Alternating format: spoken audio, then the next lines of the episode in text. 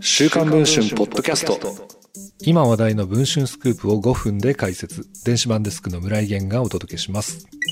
女優の斉藤由貴さんが2017年に週刊文春で医師の X 氏とのダブル不倫を報じられてから6年が経ちました。今回不倫を解消していたはずの2人が現在も関係を持っていることが週刊文春の取材で明らかになりました。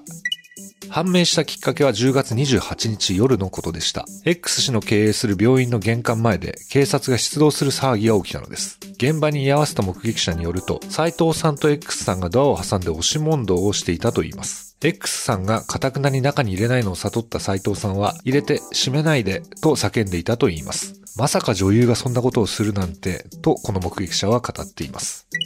週刊文春はこの際の斉藤さんの姿を収めた動画を入手しました。クリニックのドアにすがりつき、すすり泣いている斉藤さんは狂乱状態に陥っています。一体なぜ斉藤さんはかつての不倫相手の病院を訪れ、警察が駆けつけるような騒ぎを起こしてしまったのでしょうか。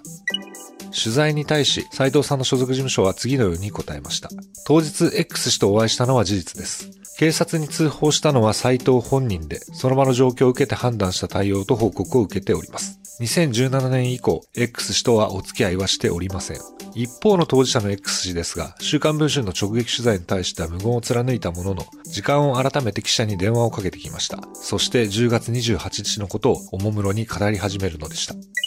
現在配信中の週刊文春の電子版では、この動画とともに6年越しの斉藤さんの不倫について報じています。ご関心がある方はぜひ電子版の記事の方を読んでいただければと思います。それでは本日のポッドキャストはこの辺りで。